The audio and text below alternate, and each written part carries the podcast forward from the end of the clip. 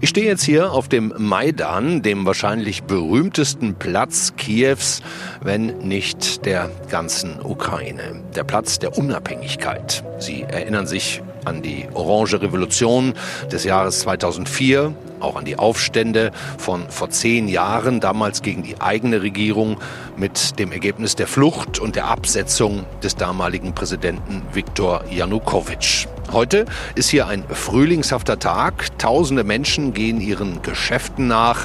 Riesige Plakate verkünden den baldigen Sieg der Ukraine. Und sie werben um Freiwillige, die in den Krieg gegen Russland ziehen sollen. Falls Sie das tun, ja, dann werden Sie mit einiger Wahrscheinlichkeit im 127. Regiment landen, das gerade in der Region Cherson und auch Bachmut kämpft. Dort haben wir mit dem leitenden Kommandeur gesprochen. Außerdem, damit geht es gleich los, mit einem sehr jungen Soldaten, 20 Jahre alt, der seit sieben Monaten ohne Pause im Krieg ist, zuletzt auch in der Hölle von Bachmut. Herzlich willkommen also zum zweiten Teil unserer Ukraine-Woche im FAZ-Podcast für Deutschland. Heute ist Dienstag, der 21. März. Ich bin Andreas Krobock, mitgearbeitet, ja, das halbe Team in Frankfurt. Danke dafür und beste Grüße nach Hause. Ich hatte Ihnen ja eigentlich für heute ein Treffen mit Vitali Klitschko angekündigt. Das musste verschoben werden, findet aber morgen statt hier in diesem Land. Im Krieg gibt es eben auch andere Prioritäten.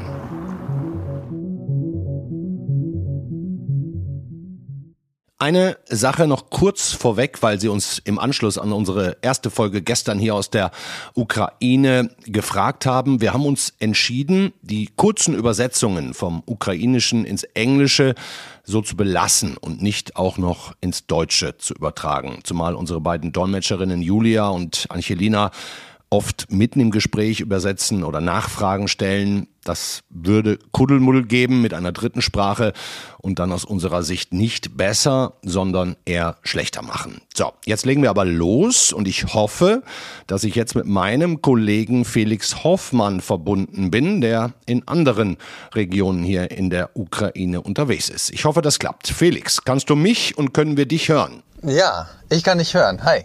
Wunderbar. Hi, ich habe ja schon zu Beginn angekündigt, wen du für die heutige Folge getroffen hast. Lass uns mit dem jungen Soldaten beginnen, dessen richtigen Namen wir nicht nennen dürfen. Erzähl uns, wo und wie du den getroffen hast. Ja, das war ein bisschen abenteuerlich. Man muss ja sich schon im Gedächtnis behalten, dass die Ukraine ein Land im Krieg ist. Hier in Kiew merkt man das nicht so richtig, aber wenn man sich dann mit Vertretern vom Militär treffen möchte, dann ist das immer mit ein bisschen Geheimniskrämerei verbunden. Und so war das auch in diesem Fall. Wir waren in Kharkiv unterwegs in diesem Fall und sind da durch die Dunkelheit gefahren. Es war schon am späten Abend und waren eben mit diesem jungen Soldaten verabredet. Wir sind dann zu einem ziemlich dunklen Park gefahren, auf, zu einer Straße, die führte an dem Park entlang und sind immer um den Park gekreist, hatten die Warnblinker an, haben gehupt und irgendwann kam dann dieser junge Mann quasi aus der Dunkelheit gestapft und hat sich zu uns ins Auto gesetzt und genau, da haben wir dann das Interview geführt. Und das war in Kharkiv? Das war in Kharkiv, aber genaueres darf ich, denke ich, nicht sagen. Was war das für ein Typ? Blutjung, hast du gesagt, 20 Jahre alt aber der Junge hat schon Dinge erlebt, die für ein ganzes Menschenleben reichen und noch mehr.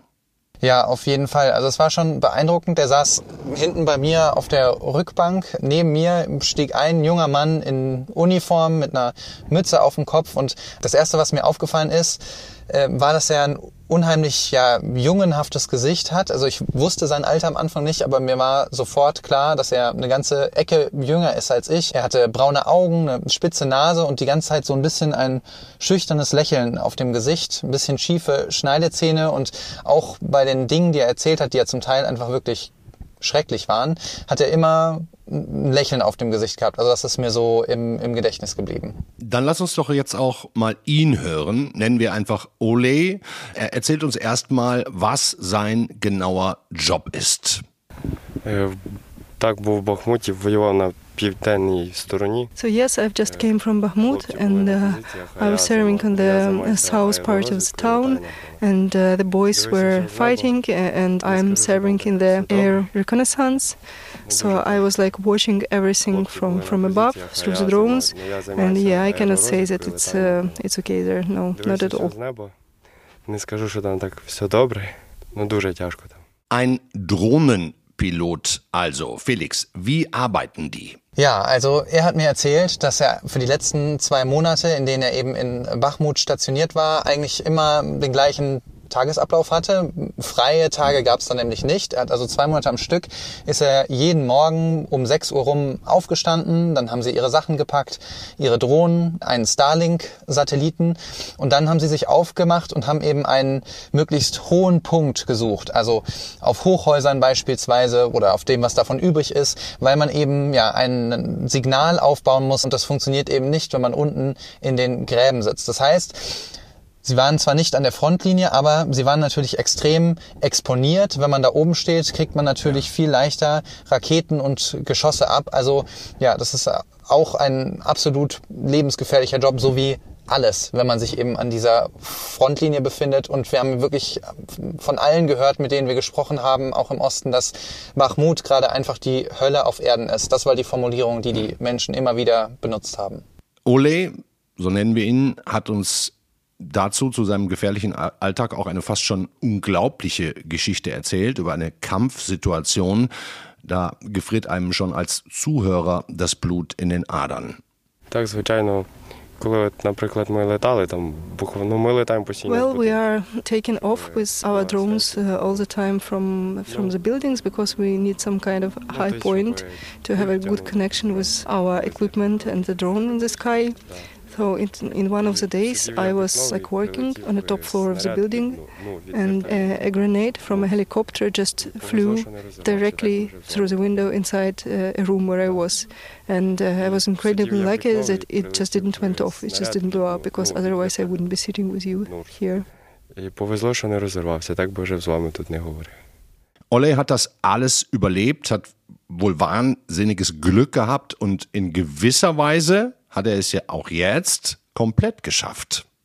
Ja, noch ganz geschafft hat er es noch nicht. Sein, sein Wehrdienst, das muss man nämlich auch dazu sagen. Ole ist jetzt niemand, der sich dafür freiwillig gemeldet hat, was man natürlich auch gut verstehen kann. Der leistet ganz einfach seinen Wehrdienst ab. Also das muss man sich auch mal vor Augen führen. Sein Wehrdienst, der geht jetzt noch bis April, hat er erzählt. Er wird jetzt noch in den Westen der Ukraine versetzt. Was genau er da macht, hat er nicht erzählt. Aber der Westen der Ukraine ist auf jeden Fall besser als der Osten der Ukraine. Ziemlich egal, was man da machen muss. Und danach hat er gesagt, ja, hofft er, dass er, würde er einfach gerne drei Monate frei nehmen. Er will sich ausruhen. Er hat uns erzählt, dass er ja am meisten natürlich seine Familie vermisst hat, seine Freundin. Er will mit diesen Menschen, mit seinen Liebsten eben Zeit verbringen. Und danach hat er aber auch erzählt, dass er tatsächlich überlegt, sich dann wieder freiwillig zum Militär zu melden, weil Ach, er, so hat er gesagt, die Kameradschaft vermissen wird. Bevor wir zu deinem nächsten filmreifen Treffen kommen, da wird auch die Frage nach Waffen und Munition nicht ganz unwichtig, lassen wir Ole noch erzählen, was er an, als Drohnenpilot in den letzten Monaten an besserer Ausrüstung hätte gebrauchen können. Yeah, of course, there is some things that we need uh, more.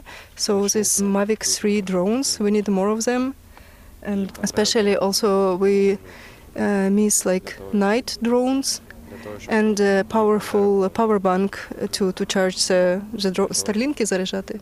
Для того, щоб робив працював Starlink, ми мали зв'язок з командиром. Ja, schon krass. So ein junger Typ, aber klar, die junge Computerspielgeneration, Felix, du bist ja auch schon noch ein bisschen jünger als ich, kann mit so einer Drohne wahrscheinlich auch besser umgehen als, als ältere. Welchen Eindruck hattest du da? Welches Gefühl hat er da? Ich meine, der wird auch einige Kameraden wahrscheinlich verloren haben. Ja, auf jeden Fall. Also, er hat das erwähnt, dass viele seiner Kameraden ums Leben gekommen sind. Das sind äh, Menschen, das muss man sich auch vor Augen führen, die mit ihm zusammen quasi eingezogen worden sind. Das heißt, das sind die Leute, die er seit zwei Jahren, seit knapp zwei Jahren mit sich hat, die mit ihm durch die Ausbildung gegangen sind, mit ihm durch verschiedenste Stationen. Denn man muss auch klar sagen, dieser junge Mann, der hat eine Wahnsinns Kämpferkarriere hinter sich, ist quasi von Schlacht zu Schlacht gezogen, über Monate ohne Pause durchgekämpft, von einem Horrorszenario ins nächste und ja, als Krönung des Ganzen dann eben jetzt am Ende zwei Monate Bachmut. Schlimmer geht's vermutlich gerade nicht in der Ukraine. Und dann ist er wieder im dunklen Park verschwunden. Ganz genau. Er ist ausgestiegen, wir haben uns verabschiedet. Ich habe mich bedankt für das Gespräch. Das muss natürlich sein. Ich meine, er hat sich Zeit genommen, zwar spät am Abend, er, an seinem ersten quasi freien Tag nach dieser Horrorzeit. Ähm, und dann ist er da wieder in die Dunkelheit verschwunden. So war das. Доброго дня. Грищенко Роман Сергійович, полковник, командир 127-ї окремої Uh, бригади. hello, my name is Grishin Karman Sergeyevich. Uh, I'm a colonel. I'm a commander of the uh, separate 127th uh, Brigade of uh, Territorial Defense uh, Forces of Ukraine. And uh, our brigade counts uh, 4,000 people. And uh, it was formed uh, during the first uh, days of the war. And I can say that it was actually born by this war because it didn't exist uh, before it. До нашої бригади можу сказати, е, як кажуть, м, е, приказка така є народжені війною. До війни її не існувало ще.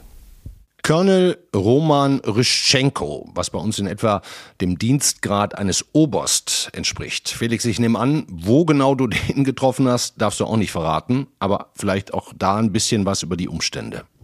Ja, auch das war interessant. Äh, Wir waren verabredet, aber nicht sozusagen am Ort des Interviews, sondern mit der Pressesprecherin von diesem Kommandanten.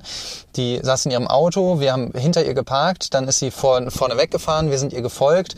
Es war nicht weit, fünf Minuten Autofahrt. Und dann sind wir zu einer Art Fabrikgelände gekommen. Da hat man ein verrostetes Tor uns geöffnet und wir sind in einen Innenhof gefahren von einem ja, Fabrikgelände, würde ich sagen. Und äh, ja. da sind wir ausgestiegen, da standen so ein paar Soldaten rum, haben geraucht und, und Wache gehalten. Und dann hat man uns durch einen langen Gang geführt im, mit dämmerigem Licht, äh, türkis gestrichenen Wänden, gefliester Boden. Und ganz am Ende dieses dämmerigen Gangs links war das Büro des Kommandanten. Ähm, und da haben wir uns dann reingesetzt, da stand so der Zigarettenqualm drin, es hing ein Tarnnetz an der Wand, eine ukrainische Flagge und äh, alle möglichen Militärabzeichen, genau. Und da hat man uns dann einen Kaffee gereicht und dann haben wir gequatscht. Ja. Und, und dieses 127. Regiment, das ist in der Ukraine durchaus nicht unbekannt, weil das ist die Truppe der Freiwilligen. Ja, das ist eine Truppe, in der Freiwillige kämpfen. Das heißt, das sind keine professionellen Soldaten. Das ist eine sehr faszinierende Geschichte, denn diese Brigade wurde quasi mit Beginn des Krieges äh, aus der Taufe gehoben. Es war quasi unter Feuer der Russen wurden diese Soldaten ausgebildet. Das waren damals keine Soldaten, sondern Lehrer und IT-Techniker und Elektriker und alle, die sich da eben gerade irgendwie gemeldet haben. Und die erste Runde Ausbildung von dieser Brigade war tatsächlich einfach unter dem Feuer der Russen. Also diese Menschen haben das, den Umgang mit der Waffe, das Schießen gelernt auf den Feind, der damals dann eben sch ziemlich schnell vor Kharkiv stand. Und dieses, äh, diese Brigade hat dann eben ja ihre, ihre Stadt da verteidigt. Ja. Wie das abläuft, wenn sich Freiwillige melden bei der ukrainischen Armee, wie schnell die an die Front kommen, das erzählt uns auch der Colonel. Ну, першочергова підготовка це е, базовий Uh, at first, a newly drafted uh, soldier has to go through a basic course of preparation. Uh, it's like so-called uh, courses of a of a shooter, and it should take ideally one month. But unfortunately, we in the beginning of the full-scale invasion we didn't have this time. Our soldiers had to learn how to shoot basically during battles. So we received our first uh, order to start like fighting on the th third day after our brigade was formed, and I think that it's like the first case in the history of uh, of military in the world, like so that it uh, so, so little time passed through like forming of a military unit until they started to fight. But like uh, further after this like basic preparation, soldiers have to learn like the sp specializations, and of course we are doing it now, like we're doing it constantly, and we are mixing um, battle experience with training all the time. It's like uh, one reinforces the other. And uh, the most important rule of a training is that a soldier has to learn every day. Like every learn every day, he or she has to uh, repeat what uh, was already learned and to learn a new thing. And of course, like it helps that uh, our soldiers who already has a battle experience, they train those who has uh, less of it, and again training and battle training again in this in this order. Скріпити, скріпити, скажімо так, уже підрозділ як е, боєздатний, повноцінний, sformułować. Also ein Monat vom ersten Training bis zur Frontlinie. Boah. Wie du sagst, gerade noch als IT-Spezialist am Schreibtisch, einen Monat später in der Hölle Bachmut, klingt eigentlich unvorstellbar. Ja, absolut.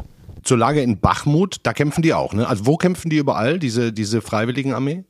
Also genaue Positionen äh, seiner Brigade hat er natürlich nicht verraten, aber äh, es ist so, dass ein großer Teil wohl tatsächlich in Bachmut stationiert ist und Kharkiv ist ja auch eine Stadt, die sehr, sehr nah an der russischen Grenze liegt, also die verläuft nicht weit im Norden davon und dementsprechend ist diese Brigade auch immer wieder dafür eingesetzt, sozusagen die, die Grenze zu schützen. Und da kommt es natürlich auch immer wieder zu ja, Scharmützeln und Gefechten mit den russischen Streitkräften. Zur Lage in Bachmut, wo ja die derzeit schlimmste Schlacht des Krieges tobt. Du sagst ja auch gerade die Hölle von Bachmut gegen diese russische Kampfgruppe Wagner unter anderem, hat uns der Colonel auch einiges erzählt.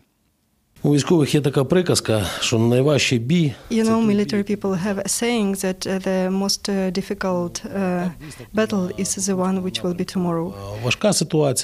So, uh, yes, the situation in Bakhmut is uh, very difficult, but it's in a stable way uh, under control.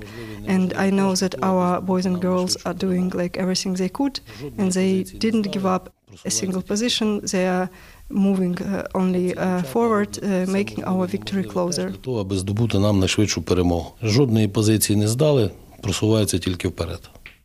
Der schwierigste Kampf ist immer der Morgen, sagt er, und die Lage in Bachmut sei unter Kontrolle aus ukrainischer Sicht und der Sieg rücke näher. Hattest du das Gefühl, Felix, der muss das so sagen oder glaubt er es wirklich? Also mein Eindruck war schon, dass es ein äh, professioneller Umgang mit den Medien war, so will ich das mal nennen. Er hat da schon so ein bisschen seine Talking Points abgearbeitet. Ich denke, dass er Optimismus äh, verbreiten muss und will, ist nur zu verständlich. Inwieweit das stimmt, da traue ich mir jetzt kein Urteil zu. Wir haben mit Leuten gesprochen in äh, Isium, also auch im, im Osten der Ukraine. Da führt quasi die Straße vorbei Richtung Bachmut. Die haben berichtet, dass wohl schweres Gerät aus Bachmut herausgefahren wird und vor allen Dingen junge und alte Soldaten nach Bachmut rein. Und ja, so traurig das ist, das klingt danach, dass Bachmut langsam aufgegeben werden soll. Auf der anderen Seite muss man auch sagen, dass es Berichte gab über Gegenoffensiven von der ukrainischen Seite in Bachmut, auch erfolgreiche Gegenoffensiven. Also es ist ja der Nebel des Krieges und es ist relativ unklar, was genau da gerade vor Ort passiert. Aber ja, ich denke schon, das war ein Stück weit natürlich Pflichtbewusstsein, dass man da jetzt ein bisschen Optimismus auch verbreitet Der vielleicht rein nachrichtlich interessanteste Teil war, wie ich finde, deine Frage zur ukrainischen Gegenoffensive. Hören wir uns das mal ganz genau an. Я думаю, що командування вже розуміє, коли час настав, і Well, um, Ukrainian High Command, of course, already knows when is a good time, and I already know what my brigade, what my people will do. And I will not and I cannot tell any details, but I can say that uh, Ukrainian counteroffense will start much, much sooner than you can expect. I would even say that on some directions it has already started. And of course, it will not be like a celebratory march or something like that. It will include battles, hard battles, but it will be much sooner than you can think of. And in some places, it's already happening. я так думаю, він почнеться. На якому напрямку? Побачимо. Felix, schneller als alle denken, teilweise schon gestartet die ukrainische Offensive. Hat er dir da auch konkrete Beispiele genannt oder Zeithorizont wahrscheinlich nicht? Nee, das hat er natürlich nicht gemacht. Das wäre ja auch keine gute Idee. Er hat gesagt, dass die Pläne wohl schon so ausgereift sind, dass seine Brigade genau wisse, was sie zu tun habe, wenn es dann soweit wäre. So viel hat er verraten. daraus kann man jetzt seine Schlüsse ziehen und dass die Offensive eben schon läuft. Wo genau wollte er nicht verraten und wann genau äh, die Offensive dann tatsächlich losgeht, das natürlich auch nicht.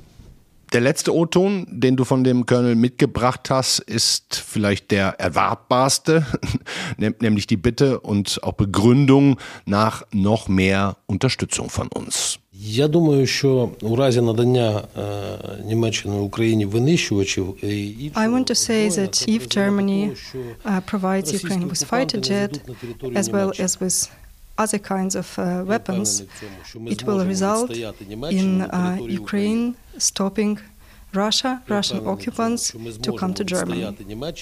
So, uh, as I already said, this war is uh, the war for the, not only for Ukraine, but for the freedom of whole civilized world. And I'm very sure that it's necessary to help Ukraine with all kinds of weapons and munition uh, to stop this army of occupants spreading through the world. За весь цивілізований світ, в тому числі за Німеччину на своїй території. Ja, das hätte Zelensky nicht besser sagen können. Habt ihr denn auch über westliche Waffen gesprochen, die schon da sind, die vielleicht bald kommen und welchen Impact die haben? Ja, also ich habe mich natürlich nach den Leopard-Panzern erkundigt. Da haben wir ja so wahnsinnig viel drüber diskutiert in Deutschland. Und der Kolonel hat mir gesagt, dass seines Wissens diese Leopard-Panzer noch nicht im Einsatz sind dass äh, daran aber schon trainiert wird und das ist ja immerhin schon mal was. Ich habe mich auch nach Kampfflugzeugen erkundigt. Darüber wurde ja kürzlich auch wieder viel diskutiert. Polen hat ja auch angekündigt, äh, Kampfflugzeuge zur Verfügung zu stellen zum Beispiel. Und das Argument des Colonels war da, dass wir uns eben vor Augen führen müssen, dass in der Ukraine ein Krieg geführt wird für die Demokratie gegen den Autoritarismus, der mhm. letzten Endes auch uns zugutekommt. Das heißt, die Ukraine auszurüsten mit dem, was sie braucht, das ist auch in unserem Interesse. So das Argument. Dann danke dir schon mal recht herzlich dafür, Felix, und verrat vielleicht unseren Hörerinnen und Hörern noch, warum wir beide gerade telefonieren und nicht zusammensitzen und wo du jetzt gerade unterwegs bist und was dann sozusagen in den nächsten Tagen auch von dir noch zu erwarten ist. Genau, jetzt gerade hätte ich auch nicht gedacht, stehe ich gerade auf dem Parkplatz. Ich sitze im Auto und stehe auf dem Parkplatz. Ja, wir haben uns hier getroffen mit der Mutter eines Kindes, das während der Besatzung hier im nördlichen Kiew von äh, russischen Soldaten erschossen wurde. Ähm, ich bin nämlich heute unterwegs mit Ermittlern äh, von der Organisation CCL, dem Center for Civil Liberties. Das ist eine Menschenrechtsorganisation, die sich eben zur Aufgabe gemacht hat, Kriegsverbrechen zu dokumentieren. Und ja, darüber werden wir in einer der kommenden Folgen im Podcast für Deutschland auch berichten. Und ja, ich habe hochspannende Gespräche geführt heute. So viel kann ich schon mal verraten. Danke dir sehr. Ich bin auch gespannt drauf. Mach's gut. Bis morgen. Bis dann. Ja, der Felix ist schon wieder unterwegs. Ich halte hier in Kiew weiter die Stellung und habe gerade die finale Zusage bekommen für das Treffen mit dem Bürgermeister. Den kennen Sie. Der Mann heißt Vitali Klitschko. Bin schon sehr gespannt drauf. Ja, ich hoffe, Sie beehren uns auch morgen wieder mit Ihrer Aufmerksamkeit. Schreiben Sie uns gerne. Wir freuen uns wirklich über jede einzelne Nachricht. Ich sage es nochmal, für die aktuellen Nachrichten der chinesische Besuch in Moskau, Putin in Mariupol und so weiter und so fort. Schauen Sie bitte einfach auf Faznet, lesen Sie unsere Zeitung oder hören Sie auch morgens unseren FAZ Frühdenker, abonnieren Sie unseren Newsletter, da bekommen Sie alle wichtigen News. So, für mich geht der Tag heute hier in Kiew auch langsam zu Ende. Im Übrigen auch mal ganz angenehm, der erste bisher ohne Luftalarm. Machen Sie sich einen schönen Abend. Bis morgen.